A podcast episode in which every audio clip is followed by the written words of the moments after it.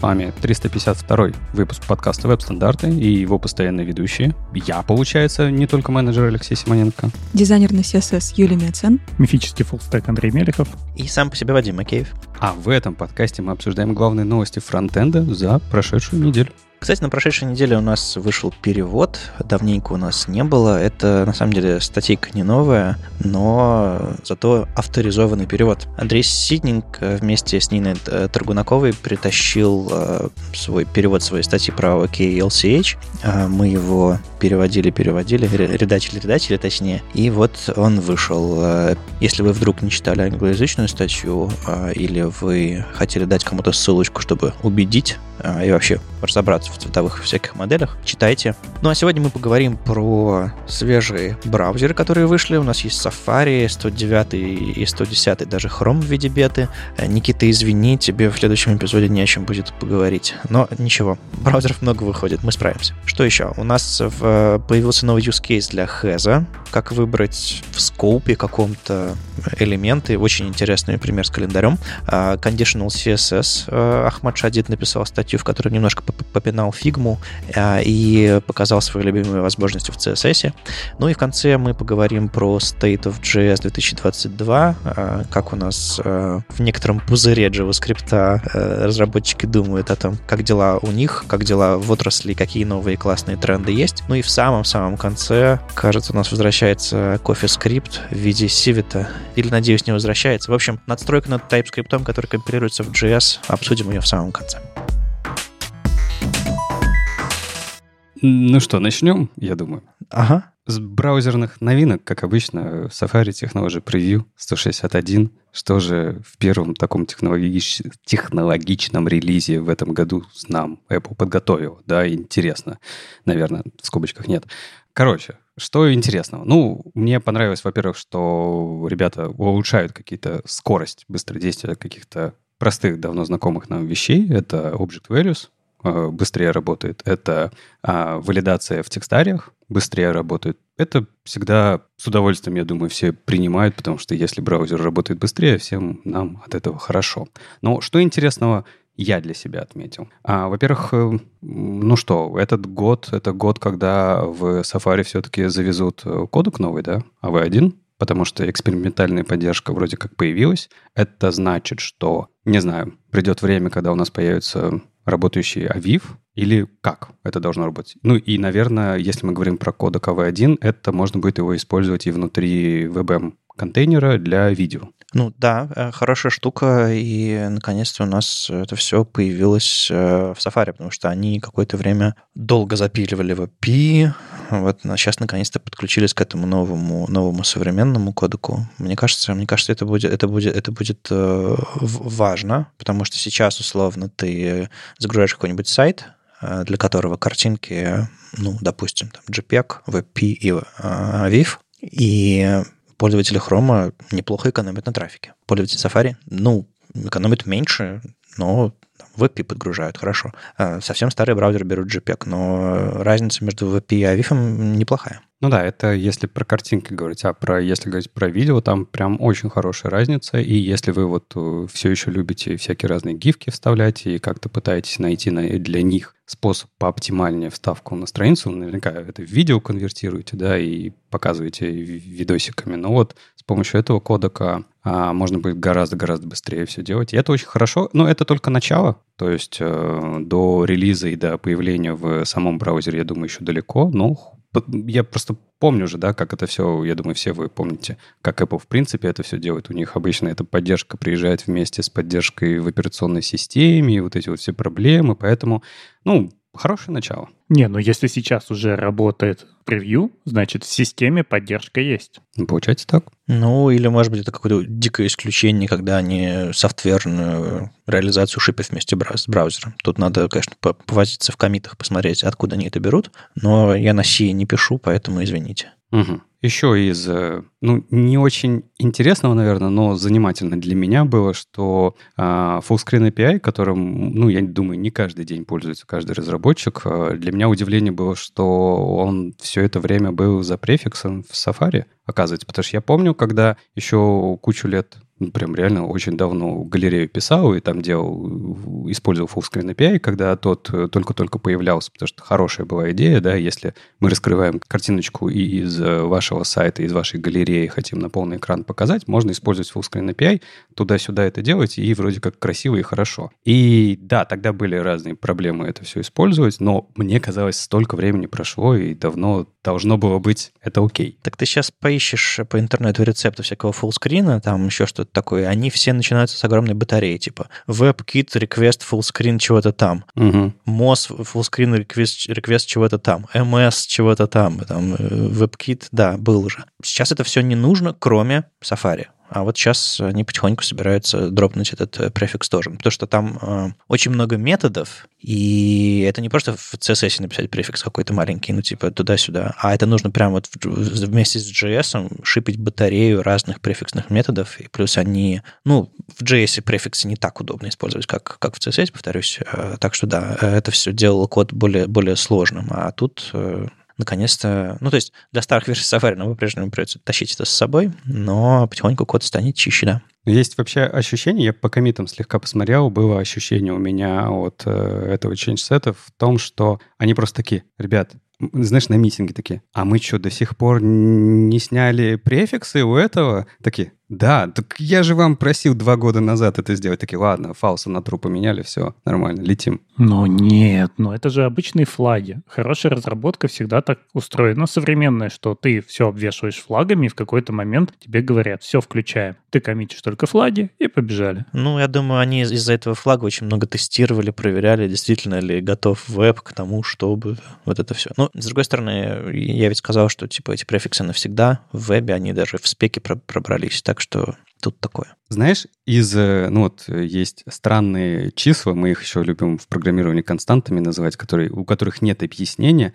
Так вот, э, похожее число без объяснения появилось в том числе в Safari. А, ребята поработали над вложенностью фреймов. Казалось бы, зачем, да? Ну ладно, они поработали. Они подумали о том, что ведь и фрейм можно, в фрейм можно вставлять и фрейм, в него можно вставлять и фрейм, и, наверное, это не должно быть безлимитным. Мне понравилось в последнее время заходить именно в сами чинсеты, и ты такой смотришь тесты, как они это проверяют. Ну, добротно проверяют и правда а, делают страничку, где один FRM подключает себя, пока как бы кто-то не скажет стоп. И тест на то, что вообще изменение на то, что в Safari добавили а, лимит на вложенность, глубину подключений себя в себя, скажем так. И а вот дальше у меня вопрос. И они решили, что 31 — это то самое число глубины, дальше которого идти не нужно. До этого — окей, после — много. И это добавили прям константой в браузер. То есть вот тут вы теперь знаете это. Ну, могли бы и 42 добавить, в принципе. Не, я думаю, они потестили, но в вебе действительно есть какое-то количество констант, э, ну, я думаю, чаще всего в браузерах, чем в спецификациях, э, которые берутся от того, что кто-то потестил перформанс на каких-то сайтах и решил, что но они меняются со временем, и я думаю, их забывают пересматривать, конечно же. Ну, то есть, да, такое странное изменение, но окей, наверное, кому-то это понадобилось, где-то оно было. Но, кстати, про айфреймы и внутри айфреймов я тут обнаружила, что весь код прекрасно написан, но в некоторых местах, чтобы вставить картинку, он вставляет iFrame, внутри которого он еще один iFrame вставляет, внутри которого уже вставляет картинку. И он так постоянно делает. ну, то есть, если вы где-то видите графические элементы в VS Code, это iFrame внутри iFrame, в котором кроме картинки больше ничего нет. Юля, что ты, что ты забыла в исходниках э, VS Code, точнее, в инспекторе VS Code? Я теперь там работаю, мне приходится. А, точно, точно. Вы, вы шпилите гитлабовский. Да. Это, знаете, звучит как это, ребят, надо сделать изоляцию для картинки. Слушайте, наверняка она будет недостаточно безопасной. Давайте сделаем двойную изоляцию. Ребят, ну наверняка у них были причины. Прям вот очень важные причины. Но мне еще нравится, как они прокидывают. Ну, типа, у них же весь интерфейс на переменных в плане цветов, потому что у них там есть э, тематизация, все классно работает. И вот в эти iFrame они в каждый iFrame прокидывают еще отдельно просто скоп огромный всех переменных, какие только есть. И во второй фрейм тоже, чтобы в картинках, если что, можно было использовать. Ах, если бы были такие веб-компоненты, куда все автоматически наследуется. М. М. М, Ладно, что про Safari я ск- скажу. Я, я что тоже ведущий, и у меня есть мнение. Так вот, они классно эмулировали Prefers Reduced Motion и Prefers Contrast в эм, веб-инспекторе. Это важно, нужно, потому что вам не нужно теперь это триггерить на уровне операционной системы, потому что, ну, писать код в суперконтрастном интерфейсе не очень удобно. Лучше это эмулировать прямо в браузере. Это классно. Ну и опять, Prefers Reduced Motion не так э, страшно включить на уровне операционной системы, но сложновато. Глубоко закопали настройку. А тут все поблизости.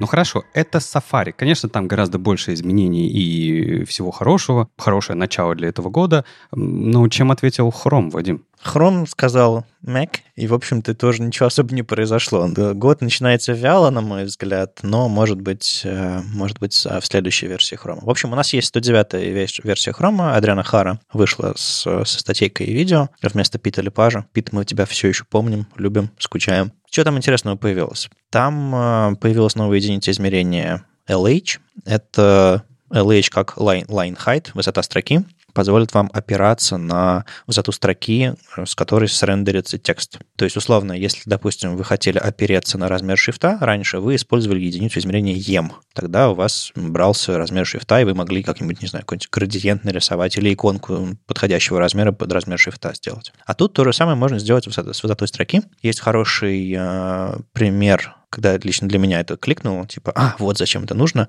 И если э, хочется поверх текста нарисовать градиент, ну, допустим, у вас есть параграф, в котором, не знаю, 5 строк, и вы хотите нарисовать градиент, у которого на каждой строке линия какая-то. А Самый простой, самый интересный способ — это, наверное, нарисовать градиентом линейки, повторяющиеся. Так вот, чтобы рассчитать высоту этого, каждого вот, вот этой фракции этого вашего градиента. Раньше нужно было, типа, опираться на размер шрифта, который там как-то потом э, где-то уровнем выше завязывать на высоту строки и так далее, и так далее. А сейчас можно просто сказать, какая у меня высота строки, такого будет и размера каждой из этих э, секций градиента. Все, классно, здорово. Потом к этому все можно еще маску добавить, и, в общем, здорово, классно. А вместе, как у нас есть емы, так у нас есть ремы, то же самое с LH, есть RLH, то есть это рутовый line height. Если у вас это установлено на, э, на, на руте, вы можете к нему тоже обратиться. И тут недавно Ад- Адам Аргайл выпустил демку на CodePenny и посчитал, что у нас есть сейчас 50 единиц измерения в CSS. Ни много, ни мало, 50 штук. А мне интересно, ну ладно, это сейчас появилось в новом храме, но нам нужен fallback. Он, он существует? Так а вспомни, насколько я помню, э, вот этот fallback для фонд сайза э, всегда работал а, одинаково. Ты просто после него пишешь еще раз фонд сайз. Ой, точнее, подожди, а как это было? Ну, если браузер не узнает значение, он э, идет на, к предыдущему. То есть можно написать height 1LH, а до этого написать height 16 пикселей. И браузер на предыдущее свойство э, смачится. Да, но раньше-то мы fallback руками не писали, мы подключали пост CSS, а сейчас все пишут на CSS and JS, и что же они вот, вот эти fallback руками прописывают? Во-первых, кто раньше? Вот ты такой говоришь, а раньше мы, а я такой вспоминаю, как я это руками писал. И такой, типа, кто, кто, кто мы? А во-вторых, кто все сейчас? Да, кто все сейчас? Андрей, Ну, ну это, это, это было, ладно, это был такой вброс про то, что вы не сможете сделать это внутри пост, ну, без пост CSS, вы не сможете сделать это автоматически, но пост CSS не работает э, в популярных CSS and JS решениях. И, и в-третьих, продолжая сомнения Леши и Юли, э, очень сильно зависит от вашего CSS and JS решения. Некоторые из них компилируются в реальный CSS по CSS по пути, кто-то там все инлайнит, кто-то там по классам раскидывает. Так что удачи! Но если вы хотите реальную сделать поддержку фалбека, напишите просто это свойство два раза и, и не обломайтесь. а я бы еще в четвертых добавил, что, в принципе, можете подождать. То есть не обязательно торопиться и спешить, и использовать это прям... Или это, это мнение считается позорным в этом подкасте? Иди бэкэнд пиши. Иди бэкэнд пиши, да. У нас на фронтенде никто не ждет. Я понял. Свойство еще не появилось, а мы его уже используем. Ладно. Так вот, возвращаясь к свойствам, которые еще не появились, а мы их уже используем. Я бы очень хотел начать использовать, и мы уже как-то говорили об этом, когда про Firefox, по-моему, а, шла речь, про свойство Hyphenate Limit Characters. Это штука, которая делает человеческие переносы Сейчас, на мой взгляд, все-таки переносы в вебе бесчеловечные, и любой человек, который там полиграфией или типографикой занимается, хлопнул бы себя ладонью по лицу и сказал, это невозможно использовать, потому что, если у вас, не знаю, в слове четыре буквы, сейчас браузер его, скорее всего, разделит на две части. Home, home на две строки. И это будет, это будет очень мелко, это будет очень плохо. А сейчас это свойство позволит вам написать, допустим, hyphenate limit kers 4, и тогда слово из четырех букв не перенесется на разные строки, а слово из пяти букв уже перенесется. То есть э, еще не хватает свойства, которое бы сказало, сколько переносов подряд можно использовать на разных строках. То есть, допустим, у вас есть параграф из пяти строк, и вторая, третья четвертая строки с переносами. Это визуально плохо. Этим тоже нужно научиться контролировать. Возможно, что-то такое уже есть, просто я пока не слышал. Слушай, я, наверняка это уже обсуждали, возможно, много раз, но это не лишняя вообще идея, в принципе, переносами заниматься в вебе учитывая, что это не книжка, не журнал, у тебя есть очень много инструментов э, поменять свое окружение, поменять вид текста, даже если как-то редактор, да, задумал его определенной шириной, в конце концов ты можешь сделать фон сайз больше, ты можешь, э, не знаю, что-то перевернуть, переделать. И технически это довольно сложный процесс, потому что он, это не первое свойство, да, которое пытается решить эту проблему, потому что, в принципе, технически это довольно тяжело, да, ты же не руками расставляешь эти переносы. Ну, то есть есть место вообще э, этой идеи в вебе? Ну, точно так же, как этим э, в 93 году занимался редактор Quark Express, автоматически расставлял переносы для статей, для колонок в газетах, которые потом печатали на бумаге. Точно так же это сейчас, в 2023, спустя там сколько лет прошло, 30 лет, занимаются браузеры автоматически прямо во время рендеринга страницы. И я не вижу причин, почему это может быть лишним, если мы хотим сделать так, чтобы наша колонка выглядела хорошо, колонка текста. То есть, условно, если сейчас у тебя а, выравнивание в колонке по левому краю, или давайте использовать термины 2093 года, выключка так. А, по левой стороне, у тебя, в принципе, колонка нормальная. Но если ты хочешь более плотную, более классную Text-Align Justify, то без переносов в нем в ней начинают появляться дырки. А без, без Justify у тебя очень рваный край получается у этой колонки, у набора. Поэтому если ты включаешь переносы, отдельные части слов, короче, бьются, бьются на части, и набор получается более, более гармоничный, его проще читать, помещается больше текста в колонку, и он выглядит лучше. Поэтому переносы в вебе нужны точно так же, как они нужны в, любым, в любых других местах. И браузеры могут нормально рендерить э, переносы, просто добавилась еще парочка свойств, уже добавляется, еще, может быть, добавится, которые контролируют, как это, как это происходит, чтобы выровняться с теми самыми полиграфическими всякими редакторами, типа Quark, PageMaker и InDesign, чтобы можно было этим всем управлять. Это точно имеет место в вебе, потому что в вебе тот же самый текст, те же самые колонки. Более того, я, я когда-то когда руками переносы расставлял для макетов, э, которые шли на печать, и всегда завидовал крутым редакторам, которые действительно могут это делать автоматически, а, управлять и так далее. Но даже в них приходилось иногда руками расставлять, потому что они что-то не умели. Так вот, в вебе это еще более нужно, потому что все эти колонки в, э, на полиграфии, они были фиксированной ширины, а в вебе как раз э, руками перенос расставлять не очень удобно, все эти шаи и так далее. Господи, это заслужит отдельного доклада, отдельной статьи, по-моему. Так вот, в вебе это еще более нужно, потому что у веба нет ширины своей. И более того, не знаю, можно отключить перенос, если у тебя колонка широкая, а потом с помощью медиавыражения или там контейнер queries, а потом включить, если колонка узкая. То есть это, это, фантастически гибко и классно. Так что, если коротко, нужно, Леш, нужно. Мне кажется, здесь можно еще провести аналогию с э, книжками, потому что, ну, я думаю, все из нас э, ходили когда-то в книжный магазин еще физически, где есть настоящие книжки, и ты периодически, собственно, открываешь книжку, вроде бы одна и та же, ну, в плане там одна и та же книга в разных издательствах, и от одной ты прям чувствуешь, тебе приятно ее читать, потому что она красиво сверстана, у нее все замечательно, хорошо подобраны шрифты, там, line-height, размеры, все такое, все это очень приятно читать. А во второй просто отвратительно, ну, то есть ты не можешь просто читать книжку, хоть она может быть очень интересна, она просто очень неудобно это как бы сверстано. И в вебе, мне кажется, это все тоже нужно поддерживать, просто потому что, ну, у нас поменялся experience, то есть мы от бумаги ушли в цифру, но мы точно так же читаем, мы точно так же хотим читать приятно, чтобы нам было комфортно, чтобы у нас там не терялся фокус внимания от строки к строке, э, чтобы вот это вот все не висело и не было вот этого justify текста, как, как периодически любят, особенно в документах, делать, что читать вообще невозможно абсолютно. И мне кажется, это все еще нужно поддерживать, потому что цифровой читатель точно такой же, как и физический читатель ламповый с обычной книжкой, ему тоже должно быть приятно это делать, несмотря на то, что он может все настроить под себя, но, будем честны, большинство людей ничего под себя не настраивают и просто пользуются тем, что есть. Вы замечали, что некоторые статьи вам хочется дочитать, а некоторые прям вот сложно. И это иногда в том числе зависит от того, как они задизайнены, как они набраны, какой там шрифт использован с этой строки, длина строки, размер шрифта и прочее, прочее, прочее. Переносы на это тоже могут влиять. Я иногда замечаю, что э, я иду сквозь статью, как, не знаю, как по колено в сметане. Не могу. А потом такой, а, черт, и включаю режим для чтения. И там немножко получше, но тоже не идеально, но все-таки лучше читается. И я добавлю все-таки, откуда мой скепсис был, потому что все, что вы говорите, это, этому есть место, вы абсолютно правы во всем, что вы сказали. А просто отличие взаимодействия с кни- книги с сайтом в том, что э, само взаимодействие немножко больше и шире. Мы можем с текстом работать не просто его читая, мы можем его выделять, мы можем его копировать.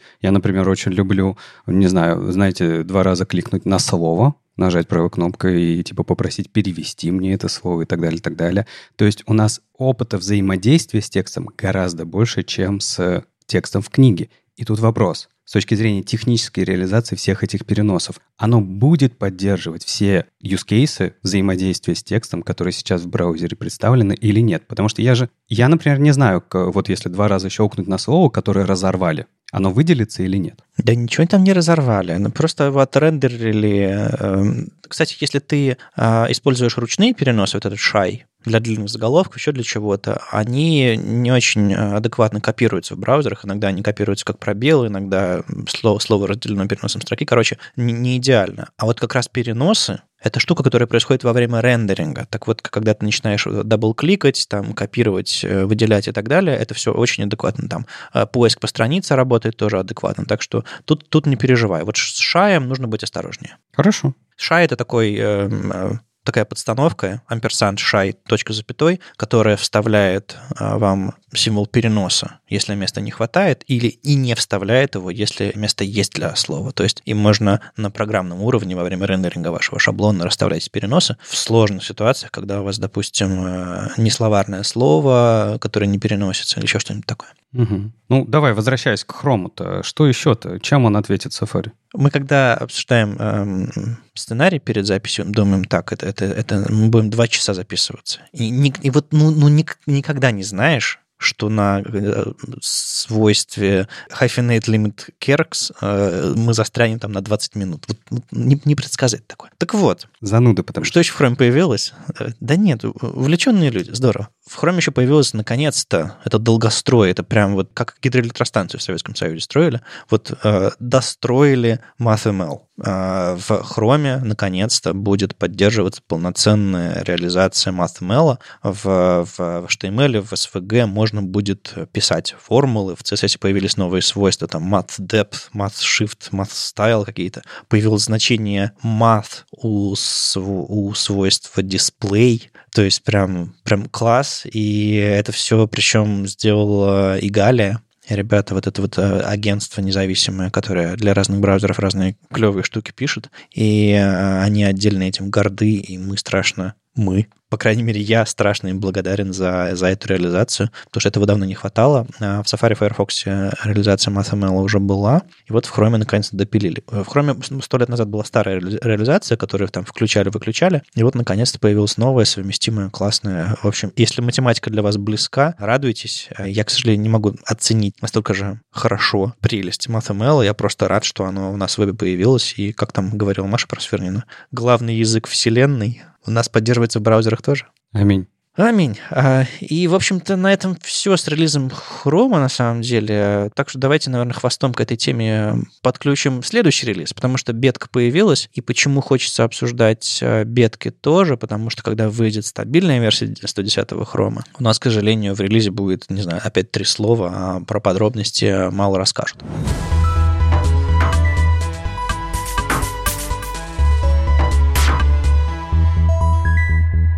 Так вот, я надеюсь, мы на, на эту тему не будем еще 20 минут говорить. Блин, а я хотел спросить, ну, я, короче, я понял, я замьютился.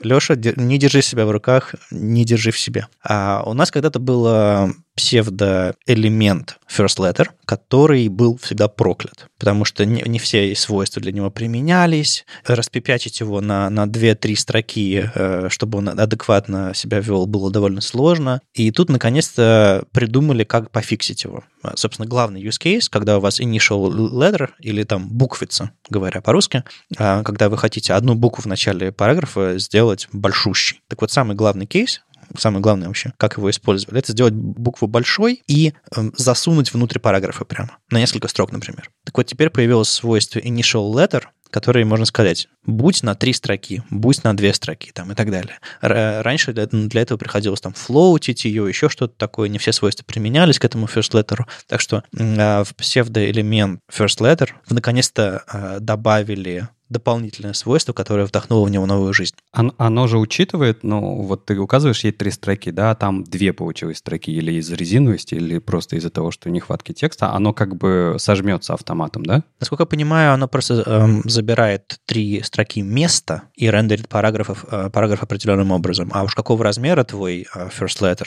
в итоге, э, ты определяешь сам. А, я вижу, я вот на МД не вижу пример, там и про... Блин, я бы не такого поведения, ну, не знаю точнее. Ты бы хотел, чтобы размер шрифта сам менялся в зависимости от трех строк, да? Не, я бы, наверное, хотел бы, чтобы и initial letter уменьшилось, если текст не даст. Ну, какой в этом смысл? То есть ты иногда, ты не всегда можешь э, контролировать текст, но ты бы хотел, если много текста, чтобы это было красиво, но если бы мало было текста, чтобы она подстроилась под это, потому что вот этот пример на MDN, что у тебя и на три, на строки, а у тебя текст всего лишь в одну строку, и у тебя просто вот этот пустой кусок, да, как вот, как будто это inline блок, да, плохо вертикально отпозиционированный. Ну, я бы, наверное, по-другому ожидал. И вот по-прежнему у нас нет счастливых разработчиков, что касается буквицы, что касается initial letter, поиски продолжаются. Э, что еще интересного? А, для Picture-in-Picture появится в 110-й бете а, псевдокласс Picture-in-Picture. То есть у вас, если у вас видеоплеер открылся а, в отдельном окошке, он у вас кастомный, вы на нем что-то накрутили, а вы можете этот момент поймать. Ну, я не знаю, как на Windows, а тебе разве в, Mac, э, в macOS разрешают э, управлять вот этим слоем? Управлять тем, что на этом слое находится, кроме вот этого вот предопределенного, что ты можешь определить, если у тебя мьют, не мьют, если у тебя там такие-то кнопки предопределенные. Ну, то есть, типа, э, это же CSS-свойство. Ты можешь CSS в этом окне что-то сделать, или же это на самом деле CSS-свойства для того, чтобы поймать этот момент не для того, чтобы э, выстроить в CSS взаимодействие на этом новом слое, а чтобы на, на странице, на старой странице, откуда ты оторвал слой, по сути, с видео. На этой странице возможно как-то подстроить ее с помощью CSS и подсказать, э, опять же, с помощью CSS, с помощью визуального языка, что, чувак, у тебя это самое окошечко улетело, его здесь нету, и вот я тут покрасил тебя. Я сейчас, знаешь, рассуждая, по-моему, сам пришел к выводу, что, скорее всего, это про второй случай. Я пока тебя слушал, сам врубился, что это на самом деле настройка оставшегося плеера, э, который перешел в э, Picture-in-Picture, поэтому, да, э, нам в итоге настроить этот плеер действительно не получится, хотя хотелось бы. И у меня есть такое чувство, что я что-то такое видел, но, возможно, это были мои фантазии. Там же есть демка, и в демке прямо показано, что если ты видишь Picture-in-Picture, то вставь, например, контент в before о том, что видео проигрывается в Picture-in-Picture window. Что еще интересного? Они э, развивают э, веб-манифест э, PWA, и теперь можно будет вам сделать, контролировать поведение, с которым ваше PWA открывается. То есть, допустим, представьте, что вы уже установили приложение какое-то, допустим, Twitter-клиент на Android с помощью PWA. То есть вы из какого-нибудь мессенджера открываете ссылку на Twitter, и в этом манифесте вы прописываете поведение, как это ваше PWA будет себя вести. Откроется отдельный инстанс этого, этого вашего приложения. Или а, откроется а, в том же самом приложении. Или просто сфокусируется новое приложение и так далее, и так далее, и так далее. Там есть несколько значений, и, э, собственно, это новый ключ называется Launch Handler и э, под ключ Client Mode, и там вы можете указать, как это ваше приложение должно себя вести. Мне кажется, это очень взрослая, классная фича, которая дополнительно развивает этот ваш PWA experience, чтобы он был похож на обычные нативные приложения. Очень полезная штука. Ну и всяких много Origin трайлов, ничего такого дикого интересного я тут не увидел, разве что э, в конце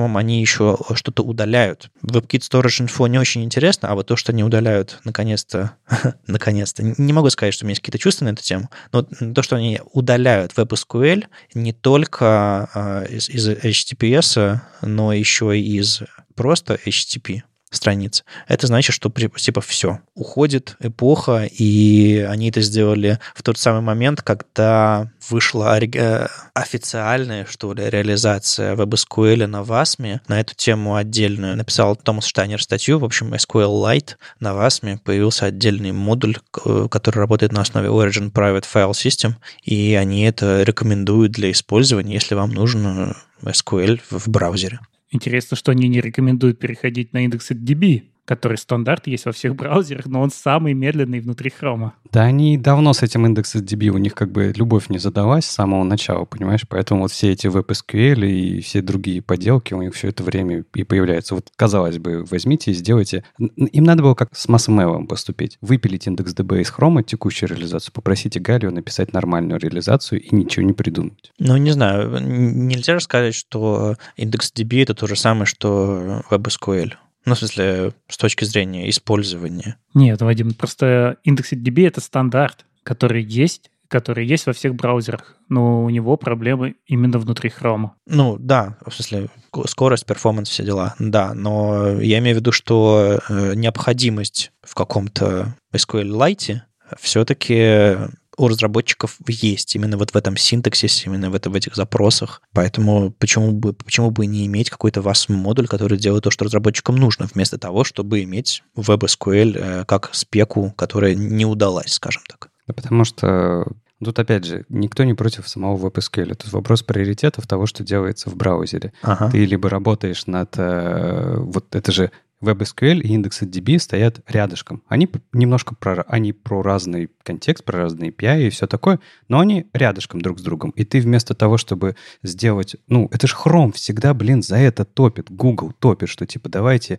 типа делать э, вещи, которые во всех браузерах работают хорошо, чтобы разработчикам было уже хорошо. Нет, они как бы занимаются WebSQL. Хотя SQLite ты, в принципе, и сам мог бы завернуть в WASM. Да, ты бы не мог его внедрить в браузере вот настолько хорошо с точки зрения внутренности, да, но использовать себе подобные штуки ты можешь. Плюс как бы это не единственный способ хранилища информации прямо в браузере, который существует у разработчиков. Ну, ты просто сказал, что, наверное, есть кейсы, где это очень надо. Да, в принципе, кейсы, в которых как бы ты хранишь важную информацию, потому что что ты еще собираешься с помощью WebSQL хранить на фронте? Прости. Вот, это, в принципе, сомнительная идея. Тут надо еще подумать, что ты, в принципе, собираешься делать. Да не, ну, э, мы всегда, мы, мы же знаем, что клиент — это место, где вы дублируете данные, которые вы храните на бэке. Ну, нельзя э, иметь источником правды клиент. Не дублируем, а делаем из них какое-то материализованное представление этих данных сильно меньше. Вот то, что Андрей сказал, по-умному, да. А я правильно тебя, Вадим, услышал? Да, что ты предложил вместо того, чтобы пользоваться встроенной вещью в браузер, загрузить немножко JavaScript.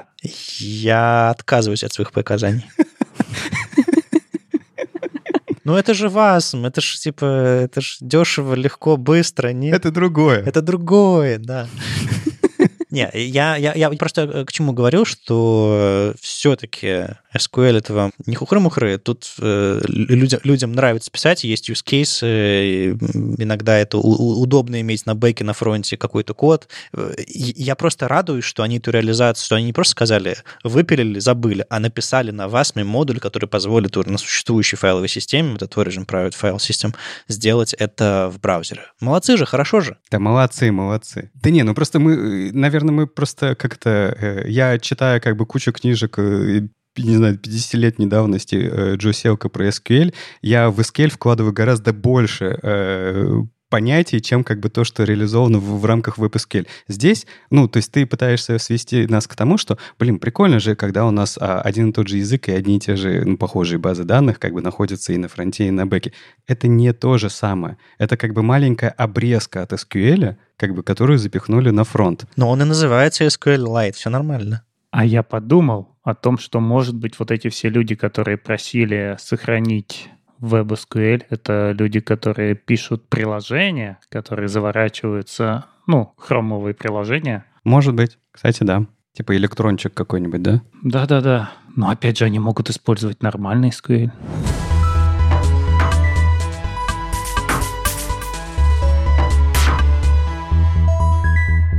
А тут на днях Брамус поделился своей, наверное, это лучше назвать находкой, а не статьей, как э, умно можно использовать has и немножечко оптимизировать то, что мы и так уже писали. В общем, в чем суть? Он сделал небольшой примерчик календаря. Я думаю, все хоть раз где-нибудь выбирали range из календаря, то есть с какой-то датой по какую-то дату, и там подсвечивали, собственно, даты, который ты навыбирал. Например, когда на букинге себе что-то заказываешь, там Airbnb, билеты, в общем, неважно. Во многих местах это используется. И он, собственно, показал, как можно с помощью Хеза выделять вот эти самые даты и подсвечивать их, что они заховеренные или они уже выбранные. И все это с помощью Хеза. Синтаксис не то чтобы очень тривиальный для новичков, потому что не все селекторы знают все новички, и не так часто вообще люди сталкиваются с тильдой, как мне кажется, а, особенно когда у тебя какой-нибудь там CSS NGS, мне кажется, там люди не пользуются таким, но в целом а, тильда существует, и с ее помощью можно как раз-таки указать все, всех детей после какого-то конкретного ребенка, например, после выбранного выбранной даты. То есть ты, когда смотришь на календарь, он пустой, там ничего не выбрано, он чистенький. Когда ты выбираешь какую-то дату, вот с этой, с этой ячейки все дальше, что ты ховеришь, должно каким-то образом выделяться. И выделяется оно ровно до той даты, которую ты в данный момент ховеришь, а либо до той, которую ты выбрал уже. И, собственно, с помощью хэза можно выбрать э, всех детей до этого ребенка. Мне кажется, такие вещи надо только на демках показывать. Потому что не то, чтобы очень легко объяснить, а, как это выглядит. Ну, ты говоришь, что э, селектор получается диковатый. Э, ну да, он достаточно диковатый. Его, в общем-то, правда, Страсбеку не прочитать, но он так структурирован, что ты видишь там верхний, нижний класс, а в середине хэс, и даже несмотря на эти скобочки, в принципе, понятно. Но есть другой селектор. Выяснилось, что это все можно сделать даже без поддержки хэза, с двумя нотами, с двумя тильдами, звездочками и так далее. Есть как бы возможность это сделать без хэза. Так вот, этот селектор для тех, кто любит пожестче, а для тех, кто любит э, поломать себе голову и поразбираться, вот э, если, если вы врубитесь, как этот селектор работает, в принципе, можно уже дальше ничего не изучать. Степень магистра по CSS сразу получаешь. Да, да, да. С другой стороны, есть, знаете, люди, которые э, щелкают задачки на лид-коде, а есть люди, которые делают хорошие интерфейсы. Ты хочешь нам сказать, что это разные люди, да? Это бывают разные люди. А мне нравится, как здесь написано в разделе браузер support, что эти селекторы поддерживаются во всех браузерах, которые имеют поддержку HES. Ну и дальше уже объяснение о том, что да, в Firefox это работать не будет, но вот здесь предлагают э, некоторый fallback с аутлайном, который средненько, но работает. А сначала это типа, это parent селектор. Можно просто сказать, что внутри parent что-то, какой-то есть ребенок. Мы все такие, вау, классно, забыли. Потом как бы какой-то новый use case новый use case, и еще один. И вот, наконец-то, мы начинаем врубаться, что это не просто parent селектор, а parent селектор, который позволяет, ну, ладно, не, не просто писать сложные селекторы, а, а позволяет делать то, что раньше мы делали гораздо сложнее, то есть программно. То есть на JavaScript прокидывали какой-нибудь event child каких-нибудь там, динамически генерировали селекторы или просто делали это буквально, прокидывая пропсы, прости господи. Ну, то есть он позволяет не просто сложно писать новые селекторы, а очень сложно писать новые селекторы. Возможно, сюда хорошо было бы добавить новые псевдоклассы, которые позволят это делать синтаксически более чисто. Ну, как, допустим, шлюзы. Clamp. Помните, у нас раньше был, э, было месиво на калках, э, которые называли CSS шлюзами, а потом у нас просто появился Clamp который позволяет тебе задать среднее значение, динамическое значение, верхнюю и нижнюю э, черту, где, где оно там начинает или перестает работать. Э, классно. И вот мне кажется, с этим, с этим use case, когда нам нужно выбрать что-то средненькое, возможно, появится новый какой-нибудь псевдо, псевдоселектор, потому что эти штуки, ну, правда, читать и понимать сложновато. Has, в принципе, добавляет, скажем так, next level в, в, в ваше понимание того, как CSS работает, а уж вот эти селекторы тем более.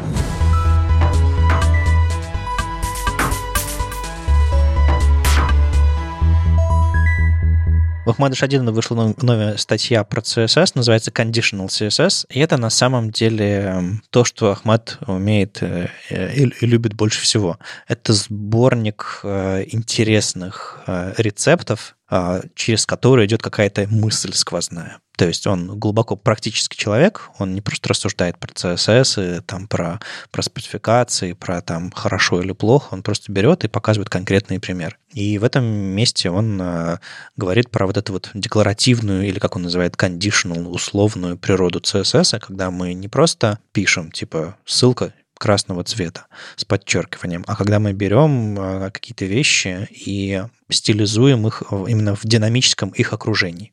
Допустим, когда у нас меняется длина строки, что-то там переносится. И э, если, допустим, внутри Flex у вас там гэп появляется не только между элементами горизонтально, но еще между элементами вертикально, что-нибудь такое. Или там выражение от контейнера через свойства, то есть э, не просто контейнер queries, а э, контейнер, а style queries, когда вы можете определять значение поведения вашего элемента в зависимости от того, есть ли у него какое-то кастомное свойство или обычное свойство. И множество-множество таких примеров, и отдельно, отдельно он пинает э, графические редакторы, которые не успевают за этим, конечно же. И в какой-нибудь фигме, несмотря на то, что мы регулярно получаем э, что-то бледно напоминающее флексы, э, мы все равно еще до этого... Э, все равно браузеры развиваются гораздо быстрее. Мне кажется, можно даже сказать, что это статья не сборник рецептов, а это выглядит как будто бы такой список 10 причин, почему Ахмат любит CSS. Потому что он в конце даже говорит, что типа из-за этого всего я и люблю CSS. Ну да, дико гибко, дико удобно, и сразу видно, что эта штука развивается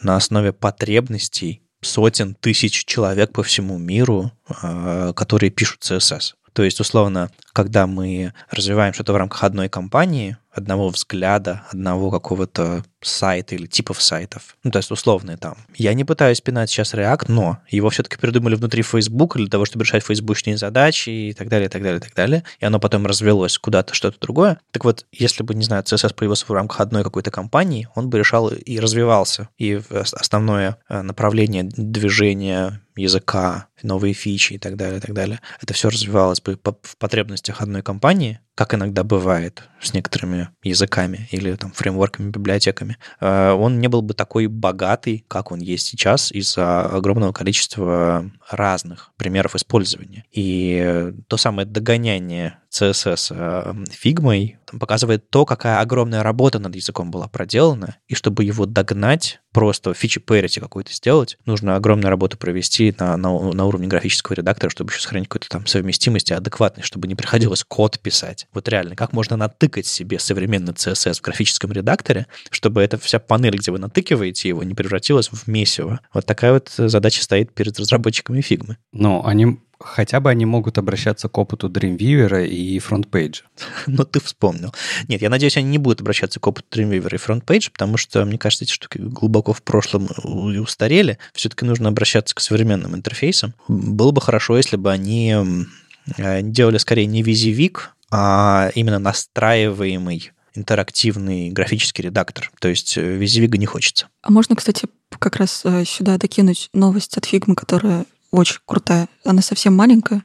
В общем, вышло обновление Figma как раз на днях совсем. И оно немножечко приближает нас э, к гиту или к чему-то гитообразному. А, раньше Figma э, имела уже веточки, то есть можно было делать дизайн в разных веточках, но оно работало скорее по как, как SVN работал. А, были библиотеки, которые можно было себе как-то вливать изменения.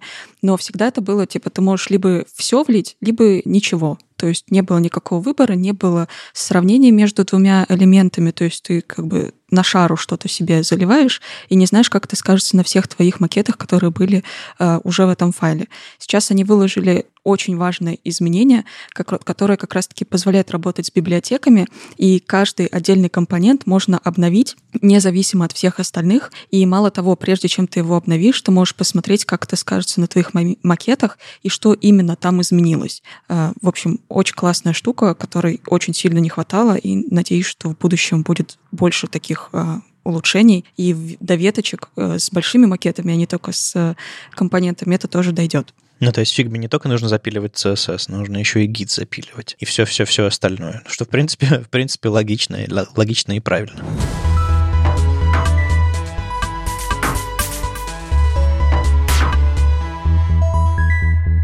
Ну что, наконец-то JavaScript. Итак, Вадим, Юля, слушайте. Тут э, State of JS вышел. Э, State of CSS вышел в конце прошлого года результаты, да, и там, конечно, мы все вас слушали. Теперь пора как-то перевернуться, да. А, вышли результаты буквально на этой неделе State of JS они чуть-чуть задерживаются. А если что, если коротко, да, это, по сути, срез того, что думает комьюнити о развитии экосистемы JavaScript и все, что вокруг э, самого JavaScript, все, что связано с ним, отношением и так далее, и так далее.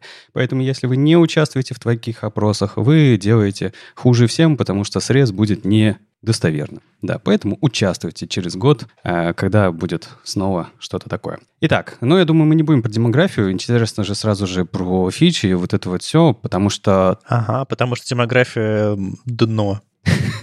Ну, ты про то, что там одни мальчики отвечают на вопросы? Если бы мальчики. Ага, да. Ну, да, да. Ну, я больше как это про техническую часть. Ну, а, да, опять же, еще раз, дисклеймер про комьюнити, да. Очень круто, когда все комьюнити, и ребята джуны, и ребята медовые, и ребята сеньоры с хорошим опытом, с маленьким опытом а, приходят в такие опросы и а, отвечают, как они думают, как, как у них есть какое у них мнение есть, это лучше показывает срез потом для нас, для всех. Я просто хочу, чтобы меня все правильно поняли. Тут дело не только в том, что там гендерный дисбаланс какой-то в, в результатах а, опроса, а там еще, если почитать опрос, то получается, что все пишут на реакции, используют там state manager и, и jest, а, и все, вообще вот весь мир пишет на этом. А потом ты оглядываешься, на чем сделаны современные другие сайты, и понимаешь, что ну другом. Просто эти разработчики не участвуют в этих опросах. И вот это очень важный дисклеймер, что, ребята, этот опрос не репрезентативен на 100%. Но если мы говорим про ту часть фронтенд сообщества, которая пишет на современном стейке, там, на хайпе, она очень участвует в жизни сообщества и так далее, и так далее, вот как она выглядит. Но есть у этого айсберга огромный, огромный, огромный кусок разработчиков, которые в этих опросах не участвуют, пишут на другом, имеют другие взгляды и прочее, прочее. Да, это хорошее дополнение. Это, оно такое же и про все опросы Stack Overflow, да, когда мы говорим, что это по мнению людей, которые пользуются каждый день Stack Overflow, да, вот такая у них такой стресс. Или вот GitHub тоже на своем GitHub Octaverse э, рассказывал, как у них год прошел, да, это тоже был срез а, разработчиков и э, open source кода, который хостится на GitHub. Разумеется, не только там хостится код. Да, это, это все понятно, имеет смысл мне еще понравился чарт, здесь один есть. И мне понравилось, что в целом они тречат, сколько человек э, заполнил вопросов из этого опросника, и здесь 30 людей просто не дошли до конца, 30% э, людей не дошли до конца. Интересно, почему, и будут ли они что-то с этим делать? Может, там в начале какие-то слишком сложные вопросы, или как это работает? Хотите шутливый ответ, почему? Ну? Потому что им не хватило в текстах переносов. Длинные тексты или сложные тексты. Да, возможно. А, мне кажется, дело в том, что опрос все-таки требует какого-то времени. Ты можешь зайти, начать отвечать на вопрос, потом понять, что тебе скучновато, еще что-то такое. Но это же вот эта вот маркетинговая фишка, что вам все-таки нужно, чтобы люди дошли до конца. И нужно каждый год, я думаю, эту метрику трекать и улучшать досмотр и так далее. Можно говорить, а в конце мы поговорим о самом важном, как ютуберы говорят. Ты такой ну, вынужден досмотреть до конца. Ну, давайте уже к, это, к сути все-таки, потому что, да, не полностью репрезентативно, вот эти все дисклеймеры мы сказали, а теперь как бы что же внутри-то, да? И э, что мне понравилось, например, сообщество людей, которые отвечало на эти вопросы. А если говорить про фичи, да, у них очень хороший есть график э, по э, либо по вниманию, либо по использованию, да, это когда вот есть большой круг, это э, то количество внимания, уделенное той или иной фиче, да, и внутри у него заполненная часть, это сколько из этого внимания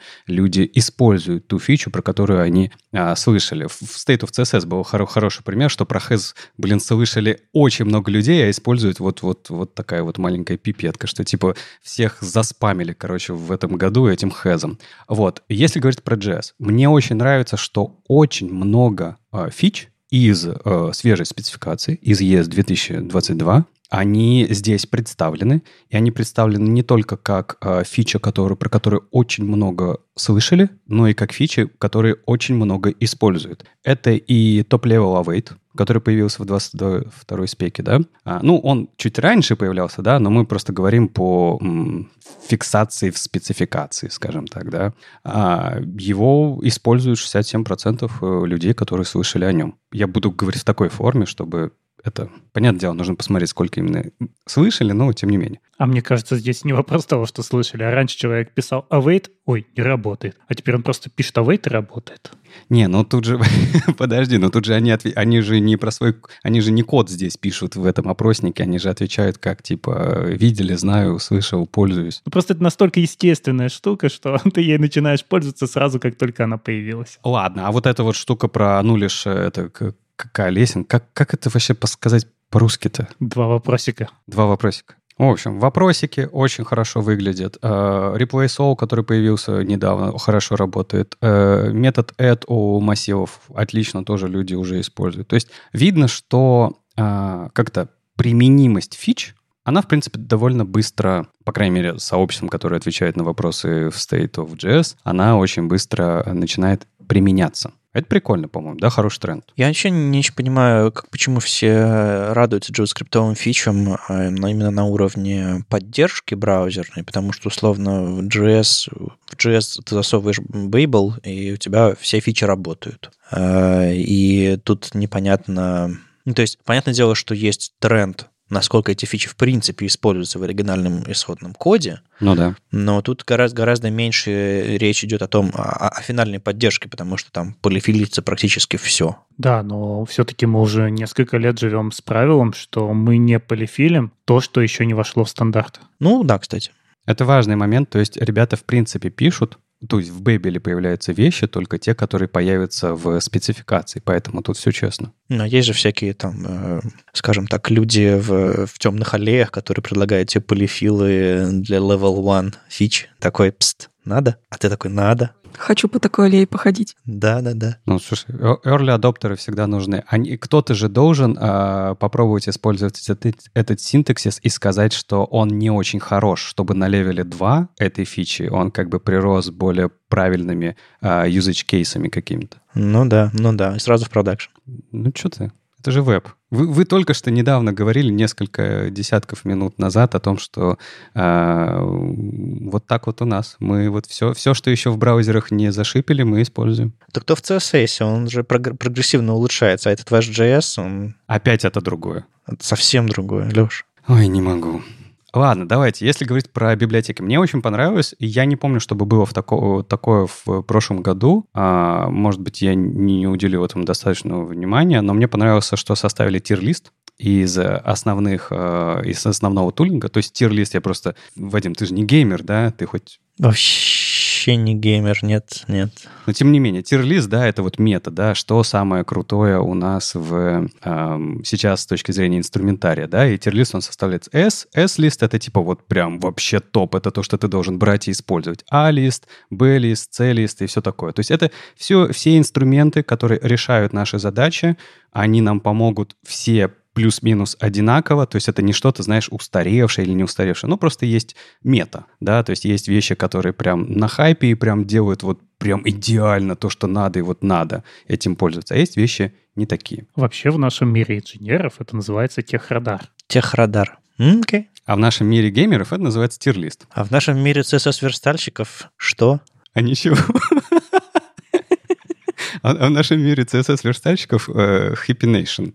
Окей. А, кстати, а вы разобрались в этих графиках, которые changes over time? которые вот так вот, там вот эти вот линии которые идут слева направо, справа налево, в такое месиво, клубок цветной. Нет? И я, вот, я вот смотрю на этот график, и, и я не понимаю. Если посидеть, повтыкать, оно становится такое целом логично. Да, посмотри, посмотри, Вадим, там есть э, в правой части у нас это позитивное мнение о инструменте, в левой части у нас негативное мнение об инструменте, сверху у нас то, что используют э, или хотят использовать, снизу у нас то, что не используют и не хотят использовать. Ну и вот, собственно, это вот обычный наш, это квадрант, четыре куска. А почему у этого есть траектория? Оно двигается год от года. Да, вот посмотри на веб-пак, например. Он пошел в правую часть, его, он всем нравился, его стали использовать больше, а теперь он становится менее используемым и менее нравится. Поэтому он вот в такую загогулину превратился. Надо на название навести, и там прям года будут. Или Гауп очень хорошо у него видно. Смотри, у него от э, нравится используем пошло в не нравится, но используем к не нравится и не хотим использовать. Окей, а это все равно чуть-чуть сложнее, чем я готов воспринимать прямо сейчас, но, возможно, это утро суббота. А, прикольно если, если я правильно понял, то прикольно, но немножко, конечно, график э, месиво, но, э, кажется, его можно открыть в отдельной вкладке. Ой, ангуляр валится во все. Да, в общем, если говорить, возвращаться к тир-листу, то есть что у нас из, э, опять же, по мнению людей, которые отвечали на этот вопрос. А самый главный фронтендерский фреймворк — это Svelte. Svelte. А, типа он используется на 0,001% сайтов, да? Самый главный фреймворк. Опять о, о своем, извините. Это этот опрос по тому, что люди собираются использовать. А, окей, окей. А там же вроде еще какой-то индекс счастья, нет? На это все накладывается? Ну, в другом месте, да. Не, ну вот если в этом же опять графике посмотреть, который за загогулинами, Svelte растет, но он все еще находится... Мы его не используем, но он нам все больше и больше нравится. Да-да-да. Как вам может нравиться то, что вы не используете? Вот этот вопрос меня всегда тревожит вот в этих всех опросах. Люди такие, нравится, так почему не используете? Ну, ты можешь мечтать о BMW, не имея BMW. Конечно. Вадим, неужели у тебя нет велосипеда, о котором ты мечтаешь, но у которого у тебя нет? Велосипед, о котором я мечтал, я купил, окей. М, Но клавиатура-то точно есть. Монитор, может быть, камера, микрофон. Ладно, хорошо, пой- поймали. Ну что-то, у тебя же должны быть мечты, Вадим. Не, я, я же этот ж, богатый айтишник. Я, я все, что, все, что хочу, все. Не, я понимаю, о чем вы говорите. Эм, наверное, люди о чем-то могут мечтать, но просто в технологиях, на мой взгляд, если ты не используешь что-то, то у тебя серьезного мнения на эту тему быть не, ну, не может. У тебя может быть только вот какое-то ощущение, что мне нравится этот синтаксис, мне нравится этот подход, там, не знаю, к компонентам. А, но пока ты на самом деле это не начал использовать, вот это вот ключевая мысль здесь, а, ты всерьез не можешь это, это оценить. Поэтому это, да, на этот график нужно воспринимать как, типа, а, впечатление о публичной деятельности людей, которые пишут на Svelte. Мне кажется, возможно, это идет от того, что ты вот пишешь, и у тебя вокруг куча JavaScript, ты тащишь эти огромные бандлы, и ты слышишь, что существует фреймворк, у которого практически нет рантайма, и ты такой с каждым годом все больше в него веришь, но пока нигде его использовать не можешь, но ставишь галочку, что он тебе нравится. Я понял ваше отношение к тир-листу. Выкинули, забыли про, про него. Идем к другому графику. Не-не, подожди, я, я, я хочу Андрея спросить кое-что. Андрей, а почему ты сам не используешь Svelte? Но мне негде его использовать. В моем мире все пишут на React. А ты же не можешь прийти и сказать, а давайте мы этот микросервис напишем? Нет, не могу. Это же еще и вопрос разработчиков. И компании. Все разработчики вокруг, да, пишут на React, мы знаем, как с ним работать, у нас есть для него сотни библиотек, мы умеем их собирать. А что такое Svelte? Мы его использовали когда-то для маленьких вот для маленьких частей. Там он завелся, но полностью мы бы не стали до него переписывать. Давайте э, просто перейдем, как раз возьмем эти фреймворки, фронтендерские фреймворки, да, и посмотрим не вот это вот тир-лист какой-то непонятный, а возьмем вот э, график использования по годам и посмотрим, у кого тенденция к росту, то есть какой фреймворк начинает использовать больше, а у кого тенденция к Эм, ну, потихонечку падению. Так вот, если говорить про React, ну, во-первых, да, React — это номер один фронтендерский фреймворк, и тут ему никто не может с ним поспорить. 81% э, опрошенных сказали, что они его используют. И с, по сравнению с 2021 годом этот процент вырос немножко, но он вырос. То есть React растет по-прежнему. Angular падает. Его тренд падения, он начался где-то в 2019, наверное, и он год к году все падает и падает. Все меньше людей, которые отвечают на опросник State of JS, говорят, что они его не используют. Но он чуть-чуть отскочил в 2019 году, но да, в целом...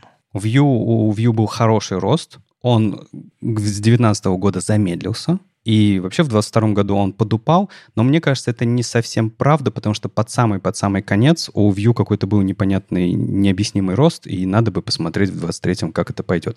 Ну и вот Svelte виден внизу, в самом низу, что а, у него небольшой, а, небольшая тенденция роста, но, ну, имеется в виду не не сильно график вверх задирается, да, год к году, но у него рост планомерный, то есть он вот год к году, уже 4 года подряд, он растет. Вот, как-то так. Мне еще нравится, что есть э, распределение по людям, а, по годам, что именно они не хотят больше использовать, то, что они использовали. Да? И на самом деле у React вообще растет количество людей год к году, которые не хотели бы его использовать больше оно растет. Ну, у каждого в сердце растет это чувство, да. Сколько можно. Вот, но у Angular это, этот кусок вообще самый большой, да, там люди, видимо, плюются, мучаются, им надо, но как бы они бы не хотели.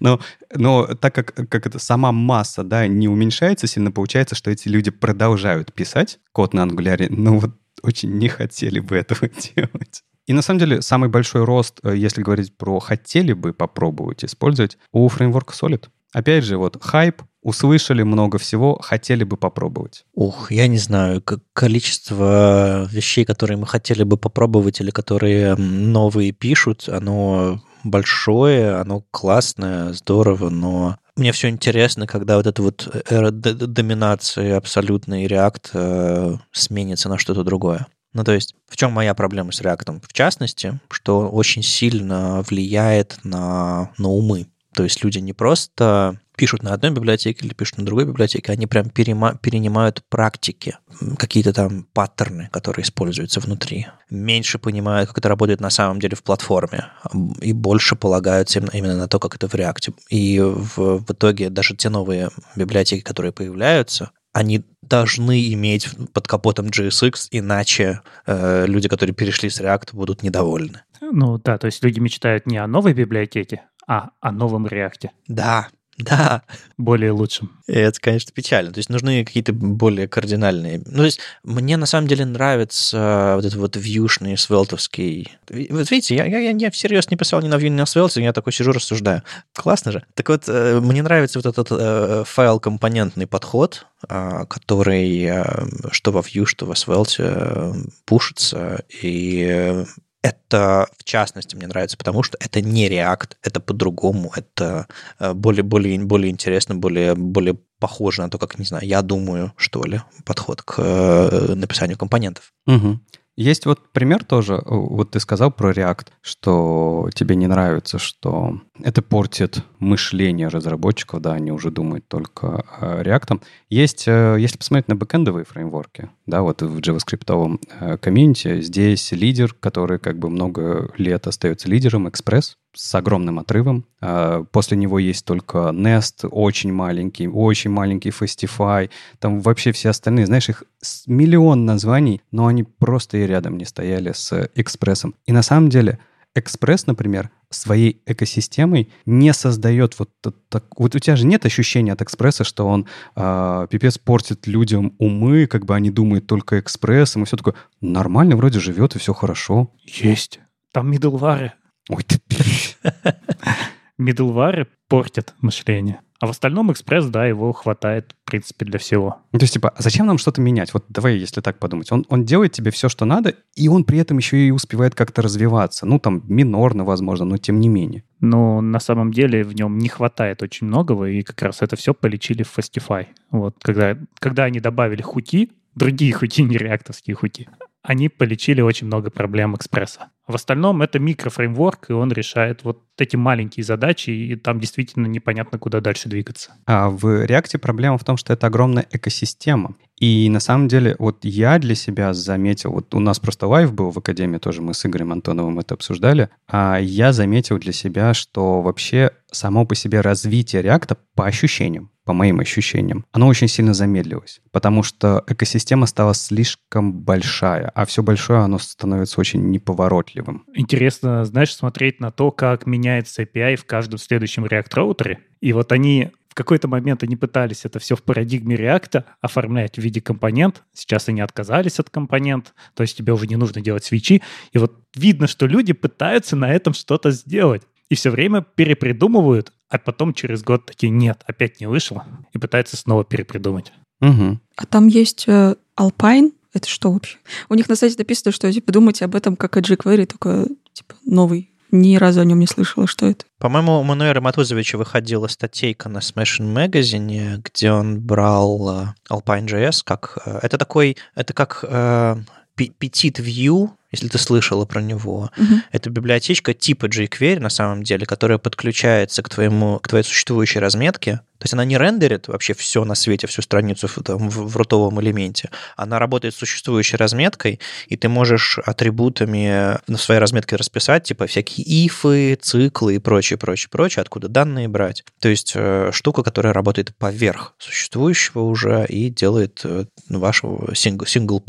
И я ссылку на статью Мануэля дам, он там какую-то формочку делает, какие-то исполнители, ну что такое интерактивное делает. Это Angular скилл какой-то. Немножко, но зато, условно, если у вас есть WordPress, который генерирует вам всю разметку, и туда заводить какой-нибудь single page неудобно, сложно, вы можете поверх на- на- напилить вот такой вот Alpine.js или, или что-то похожее. Окей, дальше. Ну, TypeScript вы можете угадать, наверное, но это, это лидер безоговорочный, еще больший лидер, чем React. То есть, в принципе, все комьюнити State of JS, э, по сути, сказала, что да, мы пишем на TypeScript. Интересно, что есть же есть отдельный график э, баланса между ну, там есть вопрос, а, когда вы пишете JavaScript код, э, сколько в вашем коде JavaScript, который вы пишете, и TypeScript, то есть баланс, какой баланс, да, находится. И получается, что из тех, кто отвечал, э, как там есть распределение, да, я 100% пишу только JavaScript, я, есть какое-то распределение, да, есть 50 на 50, и есть я только пишу 100% TypeScript. И, разумеется, больше всего людей сказало, что а, у них 100% времени написания кода уходит на написание TypeScript. Интересно, что был такой же вопрос в State of CSS, не знаю, обсуждали вы или его нет, а, как происходит баланс между написанием CSS-HTML и JavaScript, и там получалось так, что люди, ну, люди, которые отвечали на State of CSS опросник, сказали, что они 75% времени своей работы пишут CSS-HTML код и 25 JavaScript.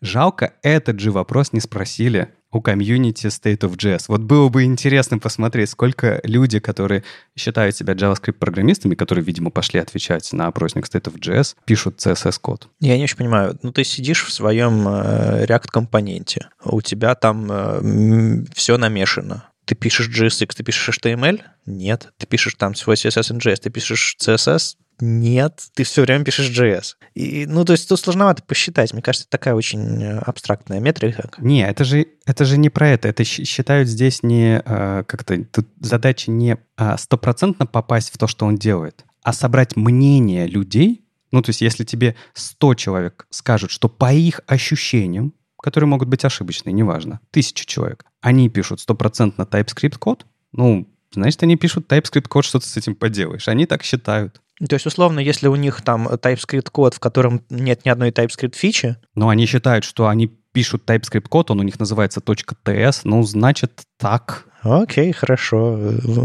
Как, как, там, как, там, как там в анекдоте? Вы, вы, вы тоже рассказываете, что вы пишете ТС. Да, да. Примерно так. Что вам еще приглянулось в этом опроснике? Ну, я сразу иду в раздел подкасты и смотрю, на каком месте веб-стандарты.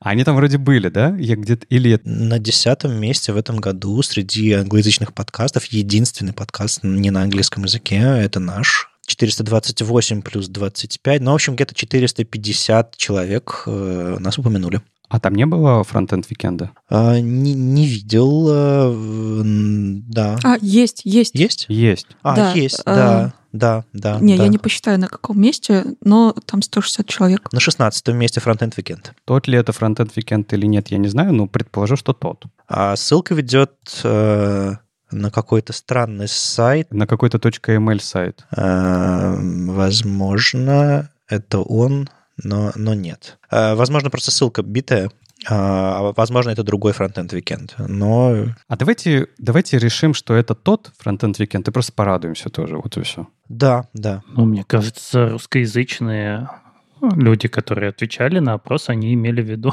наш Frontend Weekend. Наверное. На самом деле в, в, в этом опросе и в CSS опросе, и в, в JS опросе периодически тоже меня упоминали, и мне пришлось побродить по репозиторию этого опроса и сделать так, чтобы, не знаю, они, э, была правильная ссылка на мой сайт, было правильное это, потому что люди а, собирают информацию по интернету, кто этим всем занимается, и могут всякой ерунды насовать. И, возможно, они искали по слову Frontend Weekend, нашли какую-то левую ссылку и вставили ее сюда, а на самом деле, по-моему, Frontend Weekend собственного сайта и-то и нет. Они поэтому могли найти что-то не то. В общем, я попробую заглянуть в, в их репозиторий и отправить pull реквесты потому что, в принципе, они там довольно-таки отзывчиво это делают. Если вы видите какое-то несоответствие в данных, какие-то не те битые ссылки, не забывайте, что это все open source, и можно зайти. Главное, не забудьте, что они данные хранят в некоторых местах, иногда это снапшоты опросов, иногда это база данных, из которой они все это берут. В общем, по всей организации поищите то, что вы хотите заменить, не только в одном репозитории.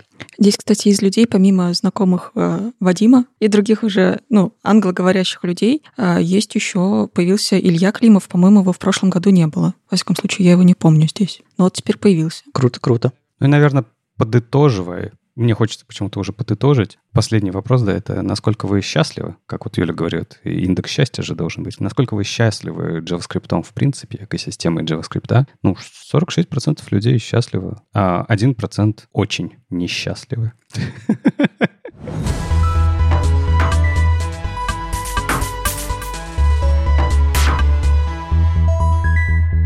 И мне кажется, я знаю, кто это. Потому что если переходить к следующей теме про Civet, да, это более лучшую версию TypeScript, мне кажется, это именно эти люди, они были несчастливы экосистемой JavaScript, и они решили исправить, взять как бы свое счастье в свои руки и как бы исправить все несправедливости и сделать, чтобы кофе скрипт strike again. Это подводочка, я полагаю. Ну, в общем, Сивет. Вообще правильно говорить Сивет? Э, англичане, скажите мне. Англичан в чате нет, сорян.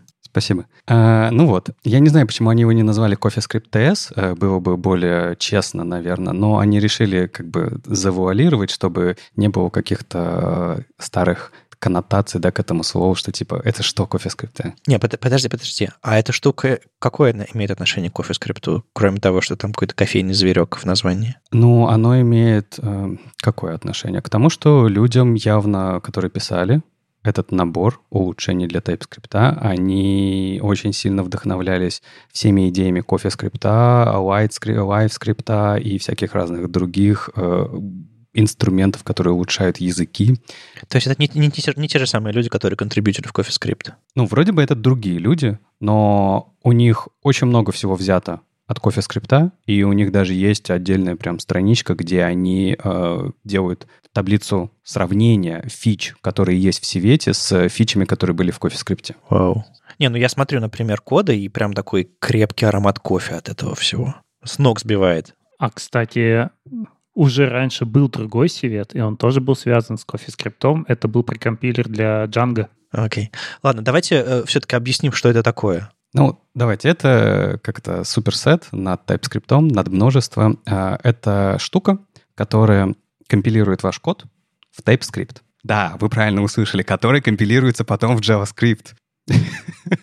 Более лучший TypeScript. Я тоже считаю, более лучший. А чем он более лучше? Чем он более лучше? Мы, мы очень сейчас это в, в хаосе, да, каком-то находимся с точки зрения дискуссии. Короче, что-то, что это такое? Это штука, которая принесла а, улучшение с точки зрения синтаксиса по мнению авторов, да, во-первых. А, они насмотрелись разного, разного в интернете, и у них большой явно опыт разработки, поэтому им надоело писать определенные длинные строчки кода, поэтому они его решили, ну, как, так же, как и авторы CoffeeScript, сделать по компактнее, по короче, более запутанно и так далее, и так далее. Они вернули очень много э, штук, которые были в CoffeeScript. Это и обращение к свойствам, например, объекта внутри через э, собаку и присвоение, разные присвоения, которые как бы много как сокращений, да, например, ты хочешь написать константа а равно b, да, зачем тебе писать const a равно b? Напиши просто a двоеточие равно b, и это будет то же самое. Ну, круто же, да, идея? Вадим, тебе нравится? Я просто смотрю на глаза Вадима. А гла- глобальный скоп, все дела. А, причем здесь это? Оно просто разворачивается в константу. Не, я, я понимаю, но если ты хочешь написать глобальную переменную, Это не про это, Вадим. Это, это не про что-то новое. Это про то, что мы уже делали, просто чтобы мы это делали более коротко. Не-не, подождите. То есть, смотрите, если, если сейчас в JavaScript вы напишете const a равно b, это одно. А если вы просто напишете a равно b, это другое ведь будет, да? Там не а равно b, а двоеточие равно b. А, двоеточие равно b. Все, я Да. понял. Я просто, я просто не- не- неправильно понял, о чем речь. Это новый синтаксис. Например, зачем тебе писать debug двоеточие true? Напиши плюс debug. А если хочешь написать debug, например, э, двоеточие false, ну, напиши минус debug. Очевидно же. Ну, это немножко напоминает... Кофе-скрипт? э, Нет. Людей с очень сильными мнениями о том, как вещи должны быть. С- Бывает, люди придумывают собственные языки, естественные языки. Иногда люди придумывают собственную систему, э, собственные, там, не знаю, какие-то библиотеки, э, не знаю, правила жизни, еще что-то такое. От этого есть легкий, легкое чувство там городского сумасшедшего. а люди с сильными мнениями, а, с одной стороны. С другой стороны, ну, притащили же из кофе-скрипта в JS какие-то штуки. Да вы вообще почти все притащили. Ну, я бы не сказал вообще все. Все-таки Не, я имею в виду в, то, в том или ином виде. Я не говорю про сокращение синтаксиса, не про это, а вот про фичи, да, то есть короткое написание функций, а, всякие другие вещи, их-то притащили. Да, и вот я к чему веду, что даже если вам со стороны кажется, что это тут зашли городские сумасшедшие и сказали, давайте все переделаем, надо все-таки все эти кофейные зерна пережить и найти что-нибудь, э, отделить от плевел и найти там что-то адекватное. Вот вы видите что-то адекватное в этом всем, ну, кроме всяких э, ржак, которые э, экономят вам два нажатия на клавиши, а что-то, чтобы вы хотели затащить в TS или в JS, раз уж оно все в итоге JS, в JS оказывается. Но они немножко новых вещей затащили, которые еще в пропозалах находятся, тот же самый пайп-оператор. Но опять же, у меня пока не болит без пайп-оператора. Ну, если, если заболит, то лучше к врачу, конечно. Ну, и я смотрю, и мне кажется, что это все-таки люди, которые, для которых даже TC39 процесс медленный. Они просто хотят быстрее новые фичи добавлять и не консультироваться с сообществом об этом. Быстрее, быстрее, быстрее, быстрее, быстрее. У меня от TS было такое впечатление тоже поначалу. Но TS все-таки другая тема. Там типизация главная. Не просто новые фичи добавлять синтаксические, а про типизацию, а, которую в JS в таком же виде не затащат, конечно же. А тут просто нетерпеливые люди, да ведь? Нет, нет, здесь же вопрос не в фичах, здесь вопрос в синтаксисе. Они пытаются сделать другой синтаксис. Не, ну синтаксис это тоже фича. Ну, как сказать? Ну, то есть у нас же появлялись в JS всякие синтаксические вещи, которые позволяли нам писать меньше кода. Те же самые короткие функции, там те же самые вопросики при обращении к объекту, как это по-человечески называется. А, Это все можно было сделать раньше, через проверочки. А сейчас это можно делать удобно сразу. Это же, это же синтаксис все-таки.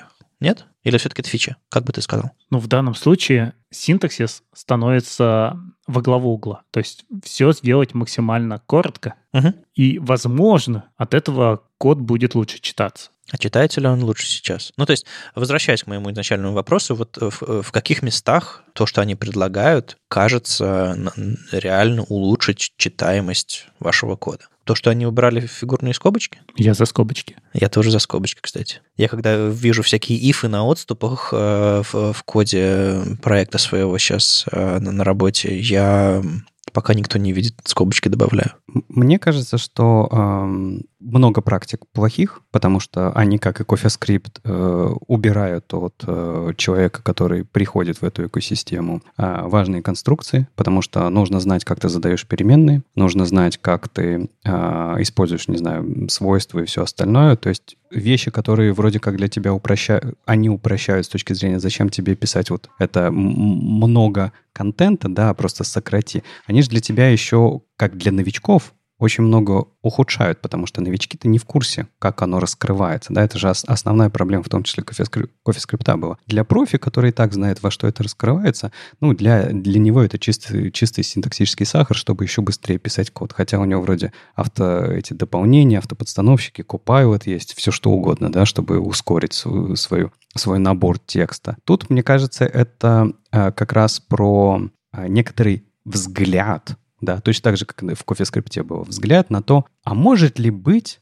TypeScript или JavaScript лучше? И это такой, знаешь, вот, вот для меня CoffeeScript был в основном таким большим плейграундом для сообщества, чтобы посмотреть. А есть фичи, которые зайдут. А есть фичи, которые вот правда нужны, да, и ведь в CoffeeScript были любимые вещи, да, которые вот прям, вот это вот прям в сердечко, да, вот спасибо за это, и много как бы э, лишнего. Может быть, здесь та же самая идея, вторая, да, потому что первая — это явно люди для себя что-то упрощали этим. А еще, Леш, ты сказал, что у тебя и так куча инструментов для того, чтобы писать быстрее, и это важно, потому что нам не нужно писать быстрее, нам нужно читать его быстрее и понятнее. То есть гораздо важнее, чтобы код оставался читабельным мы читаем его больше, чем пишем. Да я согласен. И действительно, у нас куча автодополнений есть, которые ускоряют нас и так. Ну, кого тормозит то, с какой скоростью он вводит буквы. Да не, я-то здесь согласен. Вот это вот А двоеточие равно Б, это я должен держать в голове, что двоеточие это конст, а если я напишу А точка равно Б, то это не присвоение, оказывается, да, оператор, а это типа лет. Это объявление лет А равно Б, да? То есть я это еще это знание должен у себя держать в голове. Ну, то есть в целом я не очень сторонник э, такого синтаксического сахара, как продакшн код, да, как э, то, что должны... Слушай, Леш, ну ты же даже контрибьютил, господи, ты же даже денег давал кофе-скрипту. Что изменилось с тех пор? Ну, сначала, во-первых, расскажи эту историю. Ну, да, я контрибьютил кофе-скрипту. Это вообще мой первый Kickstarter проект был, в который я... Э... Донатил, донатил. Донатил, да, я ему донатил на более лучшую версию компайлера, тот самый CoffeeScript 2.0, который так и не вышел из-за того, что Майкла э, купили в Groupon, и после этого CoffeeScript 2.0, по сути, ну все, его нету, да. А что с тех пор изменилось? Ты повзрослел?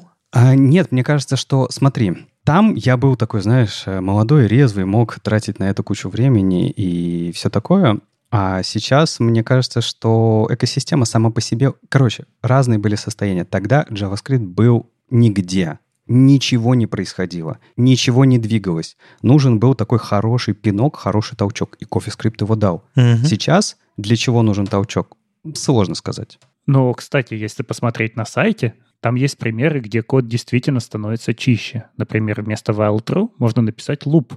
Вместо if открыли скобочки, то brick, то указать сразу brick, if и условия. То есть какие-то места такие, если они действительно прорастут в JS, возможно, мы от этого и выиграем. Ну, не знаю, как насчет JS, я в меньшей степени разбираюсь, э, но в CSS бывают какие-то вещи, которые принципиально несовместимы с парсерами, например, и иногда приходится, ну, как мы обсуждали там про нестинг и про все остальное. А, вот интересно, есть ли в JS какие-то места, которые принципиально несовместимы для обратной совместимости, еще что-то такое, и некоторые вещи могут существовать только в виде компилятора вот такого, прекомпилятора. Ну, тут э, же оно только будет существовать как э, прекомпилируемая вещь. Не, я имею в виду, что можно ли этот вот брейк, про который Андрей говорит, или еще что-нибудь такое засунуть прямо в JS? Не сломается ли что-либо? Слушай, ну даже из кофе-скрипта не взяли как есть ничего. То есть там адаптировали все эти вещи под э, язык. Ну, то есть здесь то же самое. То есть я думаю, не стоит такой даже задачи, в принципе. Угу. Да, эта задача очень сложная из-за того, что наш JS должен не ломаться и в старых браузерах. Поэтому все это должно красиво полифилиться. И если функции мы можем заполифилить, то